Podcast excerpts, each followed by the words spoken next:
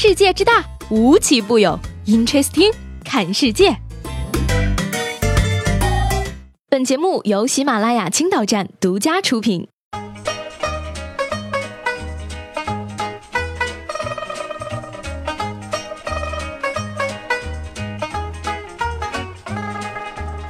Hello，各位好，欢迎收听本期的 Interesting，我是西贝。前不久，在济南开业的宜家，让身在青岛无数和我一样的宜家粉再次从心底发出呐喊：宜家，你到底还来不来青岛了？总是听知情人士透露，知情人士透露的，终于等到官方的回复了。最近呢，市规划局副局长李志鹏在做客网络在线问政时，就崂山区规划和网友进行了在线交流。谈到宜家是否会落户崂山区时，他表示说，崂山区政府相关部门一直与宜家公司保持密切联系，目前正在进行项目选址的前期综合评估工作。具体规划确定后，市规划局将通过政务网站等形式对外公布。所以说，宜家来青岛是迟早的事儿，让我们放心等待，静。静期待。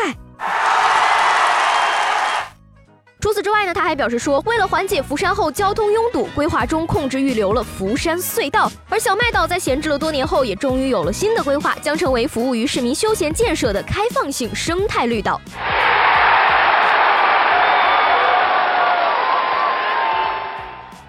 昨天凌晨呢，很多人期盼了一夜的奇迹并没有上演。世界杯预选赛亚洲区十二强赛的最后一战，中国队在客场挑战卡塔尔，最终以二比一获胜，但未能出线。用一场胜利告别了世界杯，小伙子们至少能把奇迹的可能性留在最后一轮，已经很不容易了，还要啥自行车呀？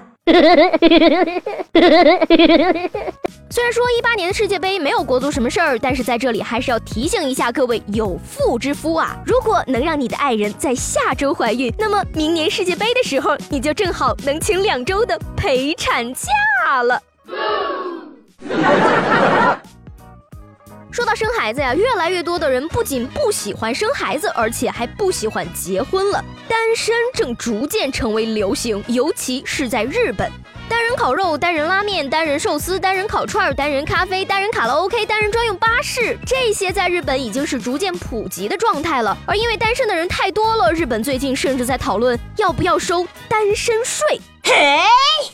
日本单身人士呢正逐年增加，一些四十岁以上还单身或者因为离异丧偶而单身的人年长多金。日本对此类人群一直没有额外征税，这让有养育孩子负担、供房负担的家庭深感不公。于是呢，最近针对结婚后生活水平下降，能否让单身人士来负担税务的问题，引发日本民众大讨论。什么玩意儿？单身还要收税呀？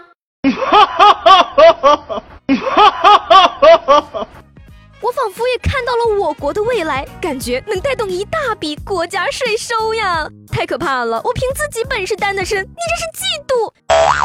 结婚后生活水平下降，关我们单身狗什么事儿？凭什么要单身狗交税买单？单身已经很惨了，要是有合适的人，我会固执的一个人吗？如果有可以表白的人，我还会一个人徘徊在寂寞的街角吗？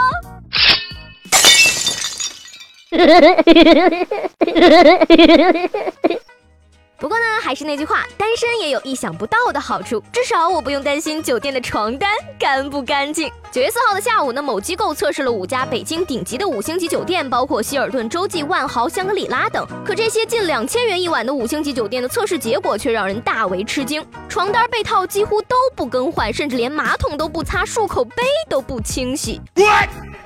五星级酒店这种做法，正是对贫富一视同仁，好吗？穷人没花钱享受不到服务，富人花了钱也享受不到服务，这才叫公平啊！以后就可以理直气壮地说：“妈，你不要再骂我了，我房间比五星级酒店还干净呢。”所以呢，同学们，既然开学了，就回宿舍住吧。今年呀，北京师范大学的新生报道采用了这个刷脸注册。新生面对设备站定两秒进行脸部数据比对即可完成注册。而该系统投入使用后呢，即使学生没有带校园卡，对着机器说出名字，再识别人脸就可以进入宿舍，非常先进的一套系统呀。可是作为一个女孩子来说的话，洗完澡是不是就进不了门了？北师大，一所看脸的学校。